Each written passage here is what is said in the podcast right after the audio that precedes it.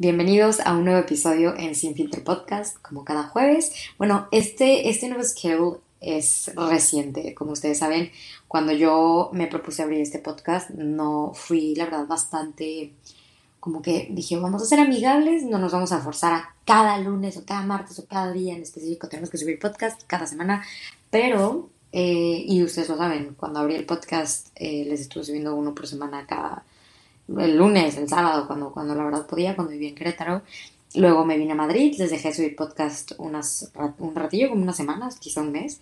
Y la verdad es que ahorita traigo este nuevo horario, por así decirlo, esta organización de subirles podcast cada jueves, porque me viene bien, me hace bien, me da tiempo de en la semana meditar conforme a lo que esté pasando, o a lo que escribí, o a lo que me resonó de algún lado, y, me gusta.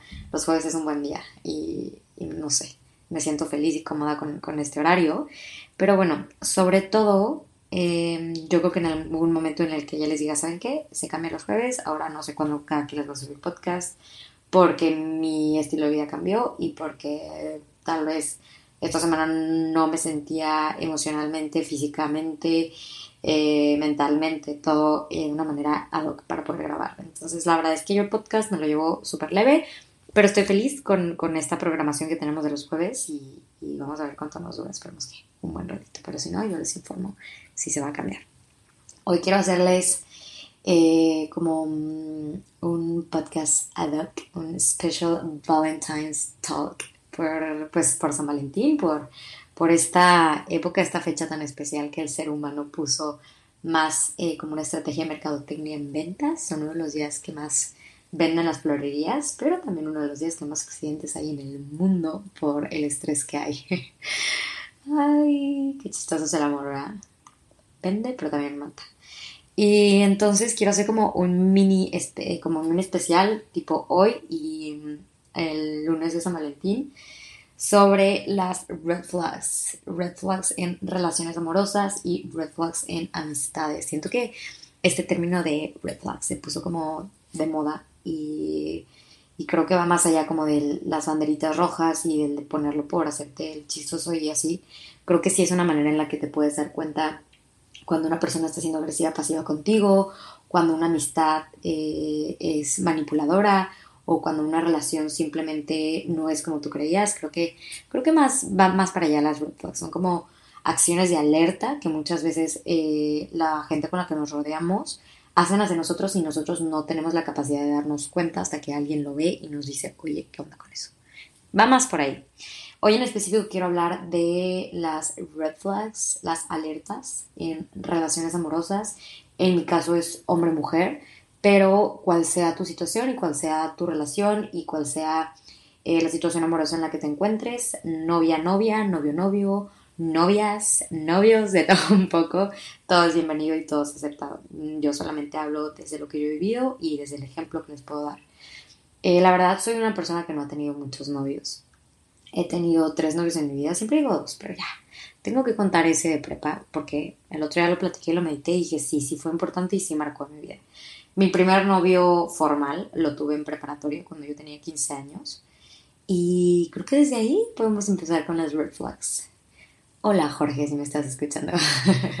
es broma, no es nada, no es nada personal, simplemente eh, la persona que fue en ese momento conmigo eh, creo que me marcó demasiado para muchas cosas que, yo busco en, mis relaciones y, y, en específico en el amor que creo merecer hoy en día. Entonces, bueno, pues vamos a empezar con este tema de las red flags. Eh, como les había dicho, he tenido tres novios, uno cuando empecé mi preparatoria, uno a mitad de preparatoria, que ese ha sido como de los más intensos y, el que más me ha dolido, y el que tengo ahorita, eh, mi novio Juan Pablo, que creo que ha sido el que más me ha hecho crecer de una manera brutal emocionalmente en cuanto a madurez, en cuanto a confianza, en cuanto a perdón, en cuanto a entendimiento y la verdad que creo que de las tres relaciones no te puedo decir como que, uy, una es mejor que otra, simplemente creo que esta es la que más me ha hecho crecer, una me marcó más que otra y creo que digo, no nos podemos comparar, no nos podemos poner a comparar las experiencias que vivimos con seres humanos porque todos somos únicos, auténticos y diferentes. Entonces, bueno, les decía, he tenido tres novios y he salido perdón, les decía, he editado bastante, la verdad, no es que, que les puedo decir, uy, soy experta en hombres, pero creo que sí me ha tocado cada personaje masculino que bendita la hora en la que vino a mi vida porque todos me han enseñado algo. Y no es que todos hayan sido mis novios, les he dado tiempo y les he abierto el espacio a muchas personas con las que me he relacionado alrededor de estos años. Ya sé que aún así que tengo 21, pero 21 bien vividos.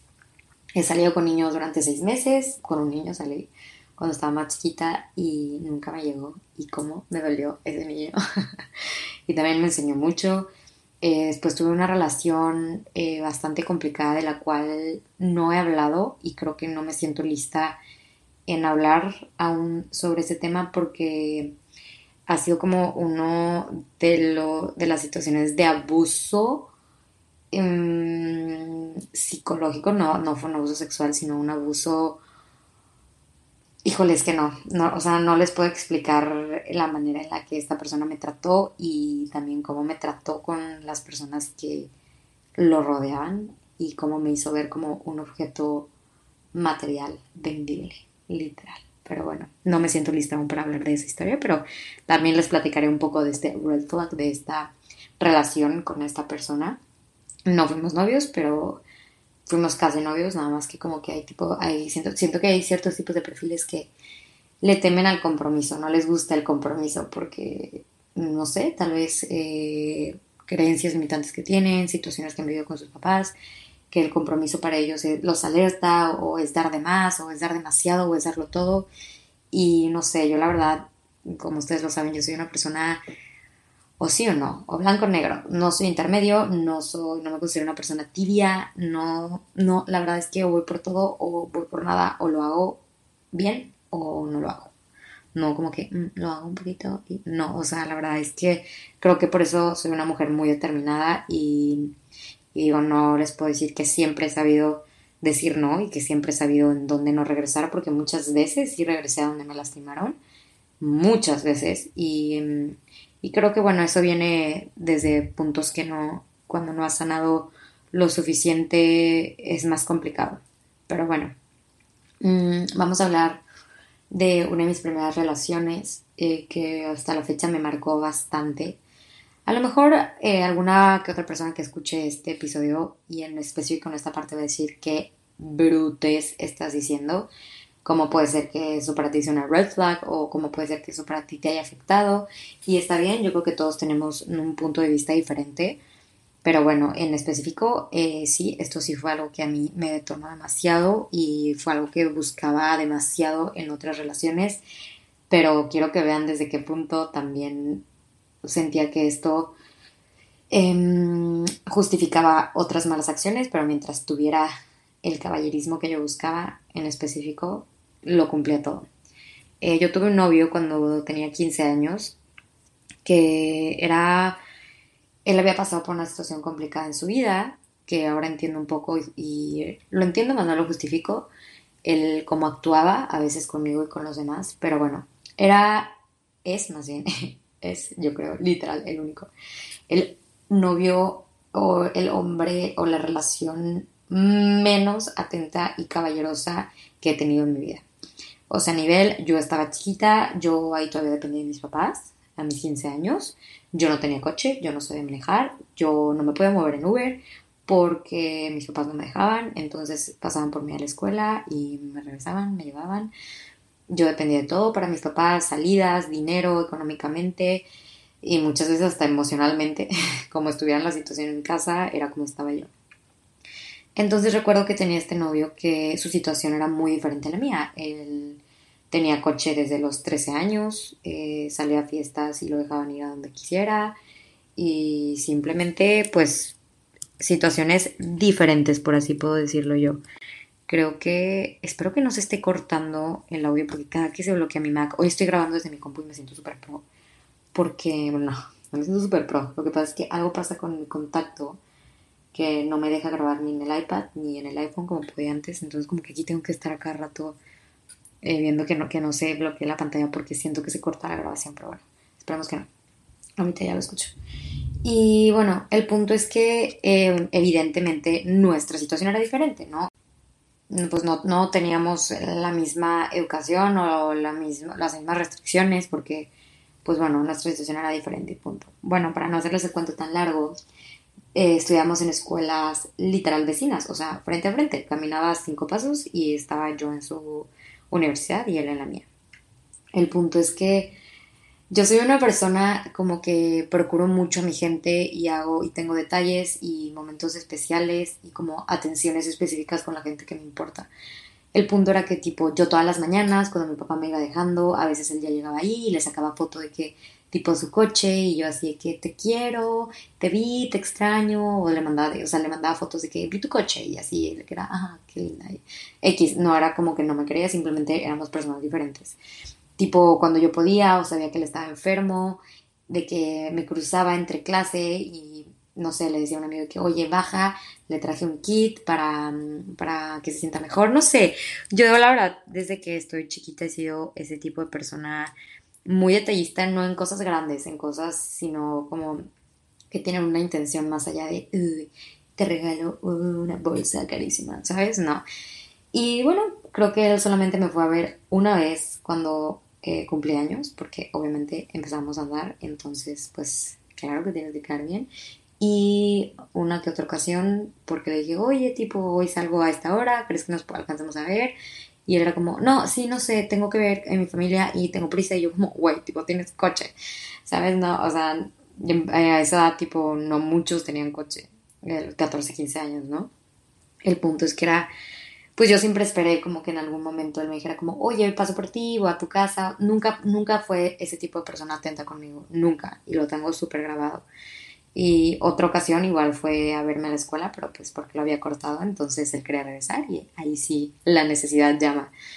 El punto es que eh, fiestas, eh, salidas, nunca, nunca, nunca, nunca, nunca eh, se tomaba la atención de pasar por mí, de preguntarme emocionalmente cómo estaba. En ese momento, eh, bueno, para los que saben o no saben, eh, la verdad es que mi situación con mi familia no es mala. Tengo muy buena relación con mi papá, con mi mamá, con mi hermana y con mi hermano. Eh, hasta el cierto punto que creo que no me afecta lo que pasa en casa a mí. Pero cuando estaba más chiquita, bueno, mi papá es alcohólico. Y si mi papá está escuchando esto y te lastimo por haber hecho esto, perdóname. lo hago con mucho amor y creo que en ese momento de mi vida eh, todavía no sabía diferenciar bien, eh, pues bueno, lo que estaba pasando en casa, la situación eh, un poco complicada con mi papá. Y yo cero sentía como el entendimiento, no te puedo decir que el apoyo, porque la gente no siempre tiene que ser tu apoyo, sino simplemente me sentía como fuera de contexto con él y fue una persona que nunca se interesó, yo creo que por mis emociones. Y eso yo te puedo decir que es un red flag. Eh, si tu novio no se toma el tiempo de preguntar por tu salud emocional, ¿cómo, ¿cómo estás hoy? ¿Cómo te sientes hoy? ¿Cómo va tu día? El simple hecho de cómo te sientes físicamente, emocionalmente hoy, ¿te puedo ayudar en algo?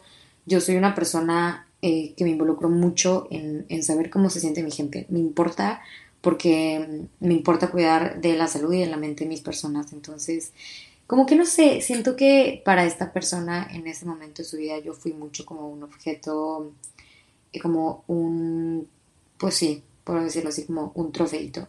Porque en ese momento ambos éramos como top y era como top que los dos estuviéramos juntos y shalala.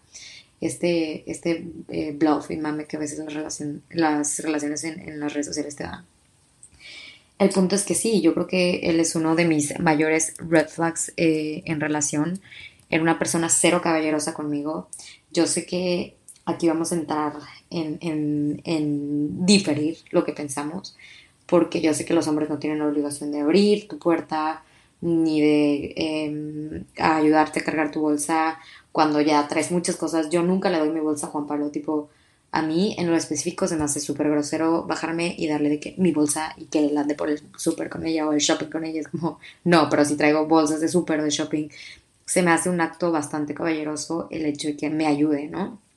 El punto es que, no sé, esto tal vez alguien me va a decir como, güey, eh, vives en tu fantasía de princesa de, de Disney, quizá, puede ser, no estoy segura.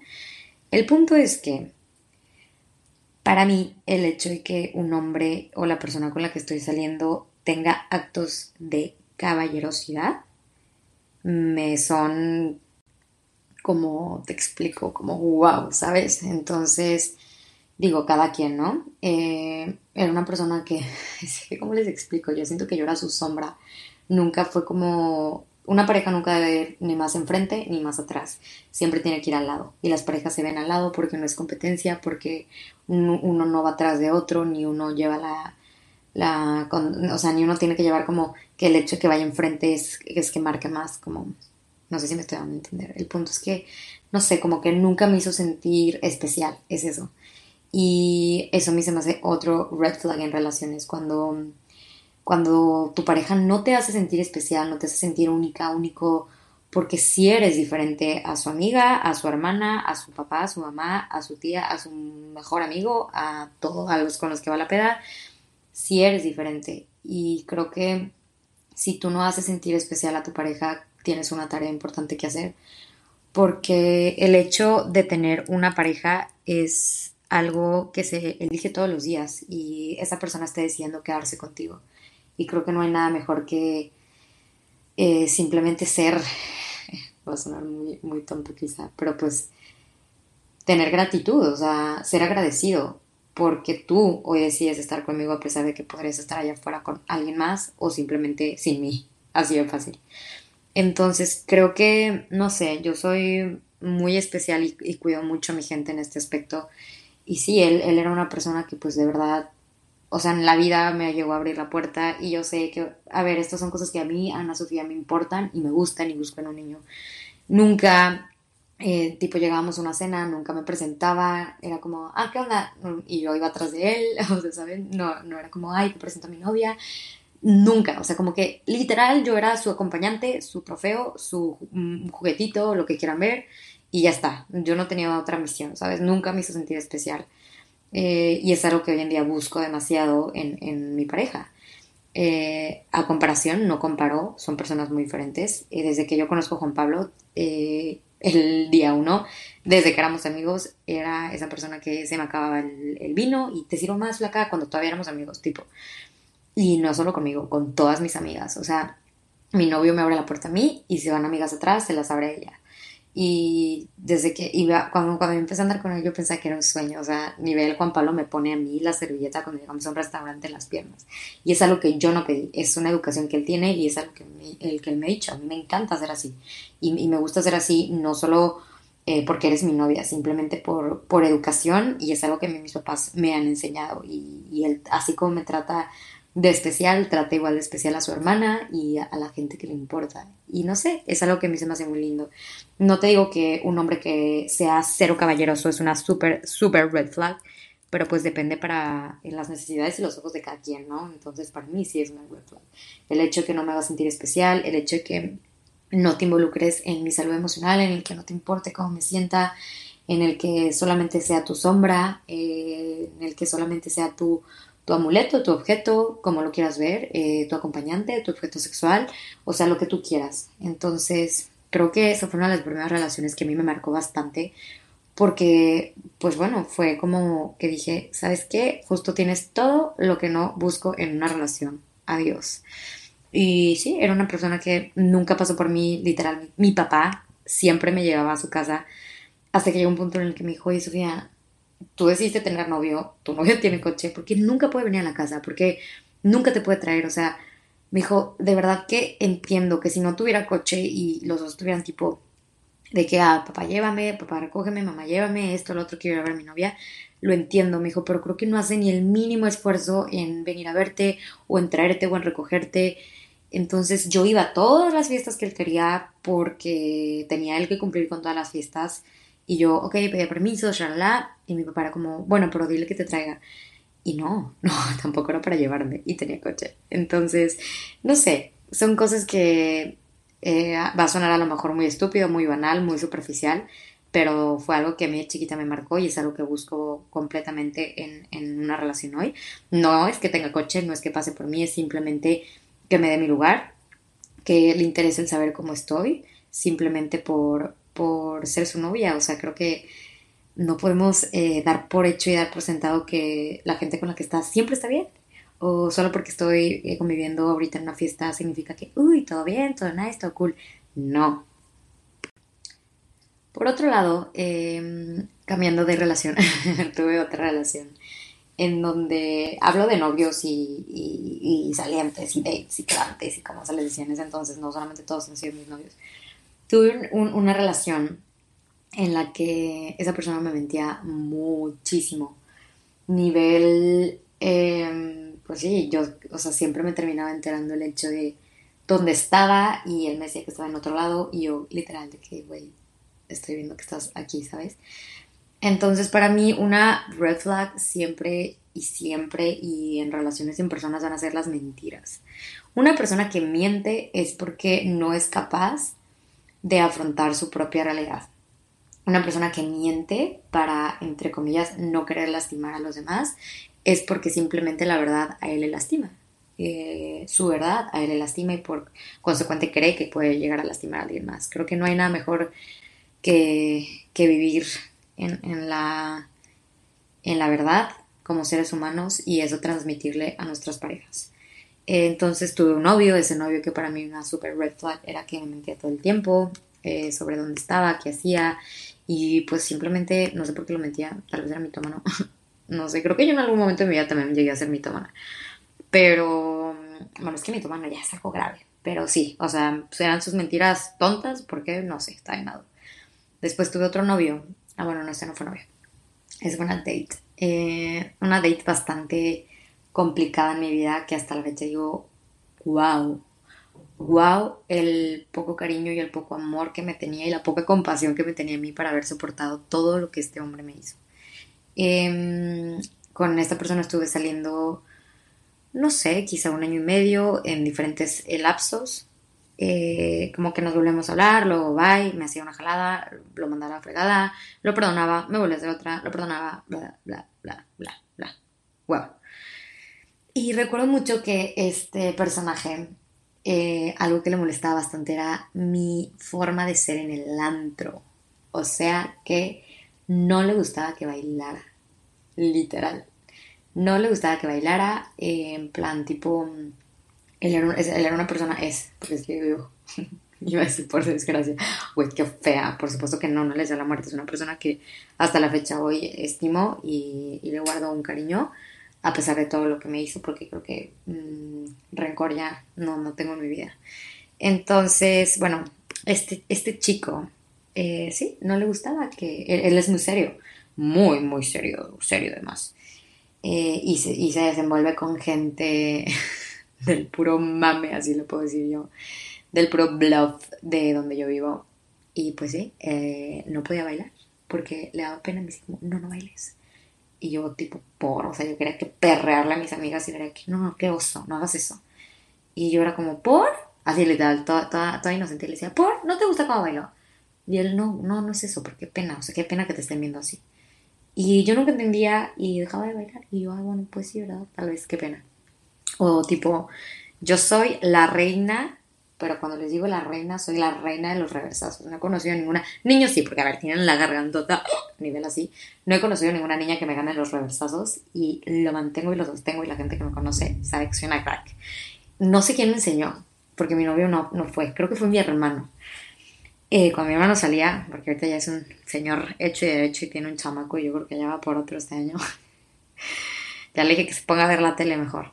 Em, me encantaba hacer reversazos y a él no le gustaba. Me decía, güey, es naquísimo hacer reversazos. A ver, a mí no me importa quién haya catalogado que es naco o no naco los reversazos, eh, pues no, no, me interesa. Pero a mí me encanta hacerlos. Entonces, él no me dejaba hacer reversazos porque me decía, qué asco, como una niña se puede manchar tipo las manos con alcohol y luego todas las bacterias. A ver, si me pongo a pensar claramente entiendo y digo, qué asco, güey, todas las manos ahí todas llenas de no sé qué, quedas agarrado en la peda y luego te metes y te volteas el vaso, pero pues bueno, a ver, es la peda al final. ¿Quién hace cosas muy inteligentes en la peda? Creo que nadie. Bueno, no me dejaba eh, pues echarme reversazos. Era imposible, literal. O sea, en plan, no, no le gustaba, entonces lo que hacer porque le daba asco, porque le daba pena y porque decía que las niñas bien y las niñas que no con educación no hacían eso. Otro súper red flag, literal. Qué, bárbaro. Es que, híjole, esos hombres son tan hijos. y bueno, creo que él me ha dado, él, él me dio muchas, muchas red flags en mi vida. Otra es que, por ejemplo, en los restaurantes, cuando íbamos a comer con sus eh, amigos expensive, expensive people, que cagadas la gente de la socialite a veces. Aunque ustedes piensen que yo soy de socialite, no, perdónenme, pero no, no saben qué es llevarse con ese tipo de personas. He conocido gente muy buena en ese ambiente y que hasta la fecha tengo buen vínculo con ellos, pero en general todo el círculo que me trajo este hombre era una mierda. Pero cuando les digo mierda, mierda, o sea, híjole, es que de esto no puedo hablar más allá de porque involucra a, personas que no, no, no puedo hablar tan, tan profundo de todas las cosas mierdas que me tocó conocerles y verles y tienen familias y todo, pero bueno, ya en algún momento saldré a dar mi veredicto de estas personas, pero bueno. El punto es que eh, aún recuerdo que en las comidas a este chico eh, le molestaba bastante que cruzara la pierna o tipo, no sé, que me sentaba de alguna manera en la que se me viera un poco más la pierna porque estaba incitando a sus amigos mayores a otra cosa. Entonces, pues ya sabrán, su tía no usaba shirts, faldas ni vestidos cuando iba a salir con este galán. ¿Por qué? Porque no quería tener problemas y porque no quería incitar a sus amigos de 60 años que tienen hijas de mi edad y no sé qué tan perversa puedan tenerla asquerosamente para, para que el hecho de que yo llevara faldos shorts los provocara. Pues bueno, no me podía poner eh, shirts, faldas ni vestidos. Entonces siempre iba o en jeans o en leggings y no podía llevar leggings ajustados porque no se me puede. No, no, no, no, qué bárbaro. Es que de tan solo pensarlo y decir, wow, eh, todo lo que llegué a hacer por complacer las necesidades de otra persona y en específico de hombres me da asco.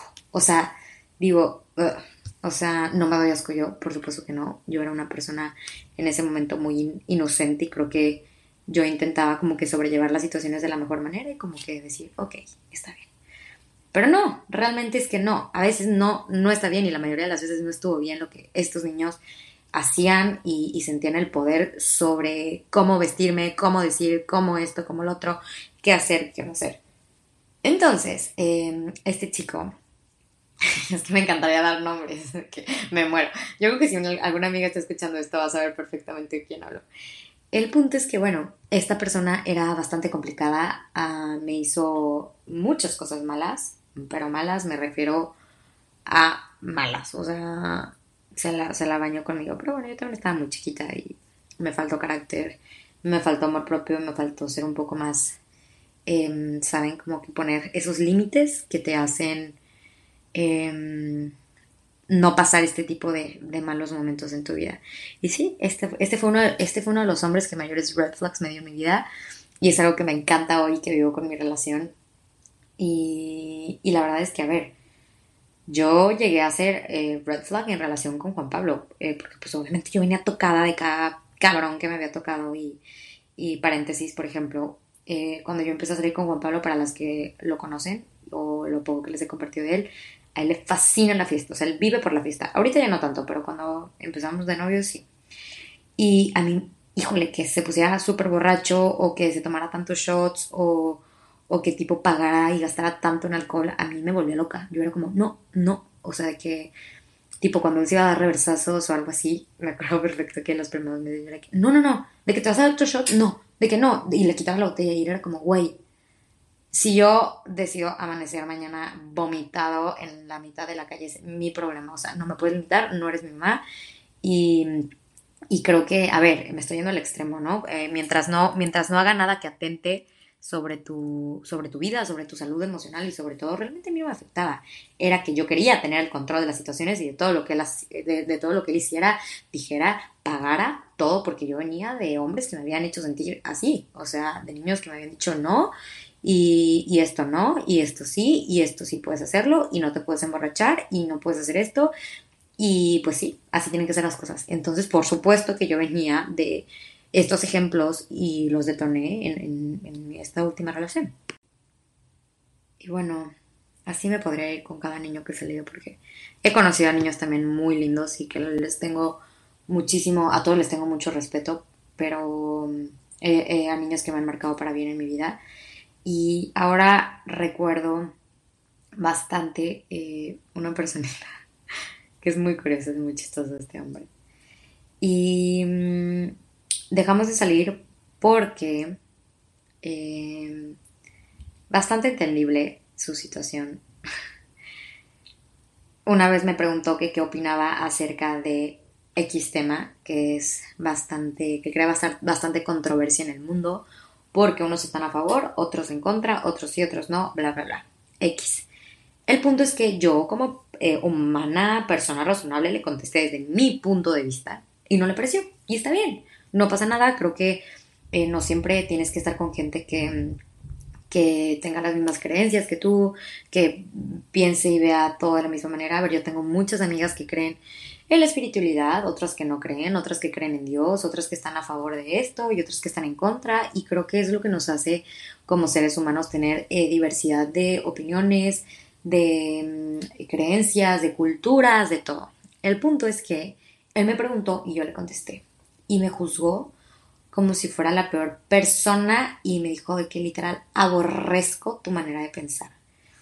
Y yo, what the fuck, ¿qué es esta red flag? Me pides que te dé mi punto de, vista, de opinión y cuando te lo doy, no te, te, te emputas, te molesta porque no pienso de la misma manera cerrada y estúpida que tú. Y lo peor era que era una persona súper hipócrita. O sea, por dentro sí pensaba como yo, pero tenía que cumplir ese perfil de del legionario de Cristo. Y, qué risa, qué risa porque él realmente pensaba de otra manera y él pensaba así porque su círculo social le decía que esa era la manera correcta de pensar y, así quería hacer a sus niñas y así a sus novias y, creo que por eso nunca pudo estar tan estable con alguien porque sí, son red flags, no, no pidas, o sea, cuando alguien quiere que piense de la misma manera que tú y si no eres, o sea, aborrece tu opinión, entonces ¿por qué me preguntas? Me acordé del audio. Amo ese audio, lo digo demasiado en, la, en la peda. El de, verga, pues que pregunté. No sé si lo han visto. Odio la palabra the word, pero bueno. Me dio mucha risa, me acuerdo. Literal, esa fue mi reacción. Y yo, como, güey, me preguntaste tú y yo te estoy contestando. Y me dijo, ¿sabes qué? Yo busco una niña que piense así, que haga esto, que vaya a misa todos los no sé qué, que no salga, y que se vista de esta manera, porque yo como hombre busco tener una, así me dijo, nunca lo volví a acompañante que cuando llegue a las comidas de mis amigos me, haga sentir como un verdadero hombre y que tengo una mujer em, plenamente hecha y derecha y una mujer... No, o sea, no es posible que todo lo que me dijo, o sea, no. Agarré y me bajé del coche y le dije, adiós. Ahí era cuando ya yo ya traía más los pantaloncitos bien puestos. Me, me, o sea, me cargajé un buen rato mientras me decía, y yo busco eh, esta mujer que llegue virgen al matrimonio. Güey, ¿cómo? Ni siquiera tú eres virgen, ¿sabes? O sea, no sé, es que a veces los hombres son tan curiosos, y no siempre los hombres, todos los seres humanos eh, piden algo que ellos no tienen porque quizá viven frustrados porque no lograron eso, no sé, no entiendo, realmente no entiendo. El punto es que, bueno, me sacó esta estupidez y yo dije, ok, ok, te voy a escuchar porque no voy a ser una persona maleducada que me voy a bajar y me voy a ir y ya. Terminé de escucharlo y le dije, por supuesto que no soy tu perfil de mujer de las lomas que buscas, pero seguramente afuera hay muchas niñas que pueden cumplir con las necesidades que tú buscas. Adiós. Me bajé y me fui. Punto. Obviamente a la fecha lo veo, lo saludo y me da mucha risa y otras amigas y quien, se, quien sepa quién es se va a morir del resto porque también saben quién es. Entonces, creo que me han tocado cada tipo de fichitas de niños que me han hecho eh, ser muy determinada en lo que busco en mi vida y en lo que quiero y en lo que no quiero realmente. Y creo que es la parte interesante de conocer y salir con gente y experimentar. Eh, no voy a juzgar, pero híjole, qué complicado a mí se me hace eh, esas niñas. Tengo amigas y, y no las juzgo para nada que llevan 8 o 10 años con sus novios y yo digo como, wow, eh, qué fuerte, creo que desde mi experiencia, claro, agradezco bastante el hecho de haber tenido la oportunidad de conocer diferentes tipos de niños porque creo que hoy me tiene con los pies bien, bien plantados en la tierra de qué sí quiero, qué me gusta, qué no me gusta, qué tolero, qué no tolero, qué límites poner, qué, qué sí hacer porque yo lo decido, qué no hacer porque va contra mis creencias, contra lo que me gusta, contra mi manera de pensar y va contra mí misma, atenta contra mi respeto y, ya está, ¿sabes? Creo que yo agradezco tanto haber sido una niña tan, que tuviera tantas veces. Le saqué, le saqué bastante jugo a estos chicos. Y bueno, ya para cerrar, eh, estos son el tipo de red flags que yo he tenido en mi vida. Y bueno, podríamos seguir y tener red flags interminables en este episodio. Pero creo que si tú estás pasando por algo similar a esto, Solamente quiero decirte que no eres la única persona y, que lo importante es identificar cuando este tipo de situaciones están pasando, cuando estas alertas de personas que te quieren manipular, que te quieren hacer a tu manera, que no te cuidan, que no te procuran, que no te hacen sentir especial, que no se involucran por tu salud mental, por tu salud emocional, por tu salud física, por tu bienestar en relación. Hay muchas maneras de interpretar las red flags, de verdad demasiadas maneras. O sea, no sé, te podría dar mil ejemplos que hasta yo he vivido con mi relación actual y que los hablamos y es como, oye, esto a mí me hace pensar de esta manera. Eh, por ejemplo, allá hablando aquí de manera personal, cuando Juan Pablo y yo empezamos a ser novios fue una relación bastante complicada. La verdad es que pasamos por momentos muy complicados él y yo y a la fecha digo, wow, que superamos todos esos problemas. Y algo que recuerdo mucho era que cuando nosotros discutíamos, y ya nadie, y, yo quería, o sea, yo era que, ya, ya cállate, porque yo antes no sabía hablar, o sea, ustedes ahorita como ven de merolica y de que me entiendo y me conozco, yo antes era la persona más cerrada del mundo y era como, yo tenía un problema y el problema me lo quedaba yo, y si lo tenía contigo, no te lo expresaba hasta dentro de seis meses que la bolita fuera así llenándose de nieve y explotara. Esa era yo. Entonces me acuerdo que eh, muchas veces cuando hablábamos, yo era como, ya, cállate, me paraba y azotaba la puerta. Y él lo empezó a hacer y él no lo hacía hasta que llegó un punto en el que dije, oye, no, esto no puede volver a pasar. Siempre que estemos discutiendo, en el momento en el que yo diga ya de plano, ¿sabes qué? Estoy teniendo ansiedad, no me está beneficiando esta discusión, lo hablamos después. Yo sé que es muy difícil em, el decir como, güey, pero ¿cómo? Si cuando estás peleándote con alguien no, no piensas, te lo juro que sí. Y yo no lo creía. Juan Pablo es una persona que por, por, e, e, es del norte, y del norte, siempre digo que es del norte. Bueno, es, a ver, no, no les voy a dar detalles. El punto es que yo siempre he dicho, güey, eres del norte y por eso hablas tan fuerte. Él tiene una manera de hablar fuerte y su familia igual. Entonces, cuando yo los conocí, yo pensaba que siempre se estaban gritando, tipo, yo como, güey, que es red flag de familia, ¿no? Pero ellos hablan así, se hablan fuerte, se hablan golpeado, con educación. Yo nunca he visto que se falten el respeto, mucho menos enfrente de mí. El punto es que hoy me da mucha risa porque es algo que obviamente hemos ido trabajando. De repente, cuando estamos teniendo discusión y él alza la voz, él ya sabe en qué momento alza la voz y me, dice, eh, perdón, estoy alzando la voz, te pido una disculpa. Dame cinco segundos de respirar porque estoy muy, muy enojado, estoy eh, en un estado de alerta y no puedo tener una conversación, sabes de que estás así, enojado, entonces me dijo, estoy hablando golpeado y no quiero, no quiero seguir con esto. O hay momentos en los que yo no me estoy dando cuenta que estoy alzando la voz y estoy empezando a tener una, una actitud déspota, grosera, entonces él es como me dice, hey, dale dos, estás hablando de grosero, estás hablando con groserías, estás hablando fuerte, por favor, y, viceversa. Y es algo que no nació de la noche a la mañana y a muchos les da risa porque dicen como, güey, ¿realmente quién se pone a ver eso? El que quiere mejorar su relación puede hacer hasta lo que todo mundo cree que es imposible. Entonces, eh, es lo mismo. Después les voy a hacer un podcast de la importancia de poner límites en el trabajo, en relaciones, límites personales. Y creo que eso es lo que hoy en día a mí me ha hecho acabar con estas red flags que tuve en diferentes relaciones, con novios, con quedantes, con no quedantes, con lo que quiera. Y creo que por eso hoy tengo bien claro qué tipo de personas sí quiero en mi vida y por supuesto qué tipo de personas no me traen nada bueno.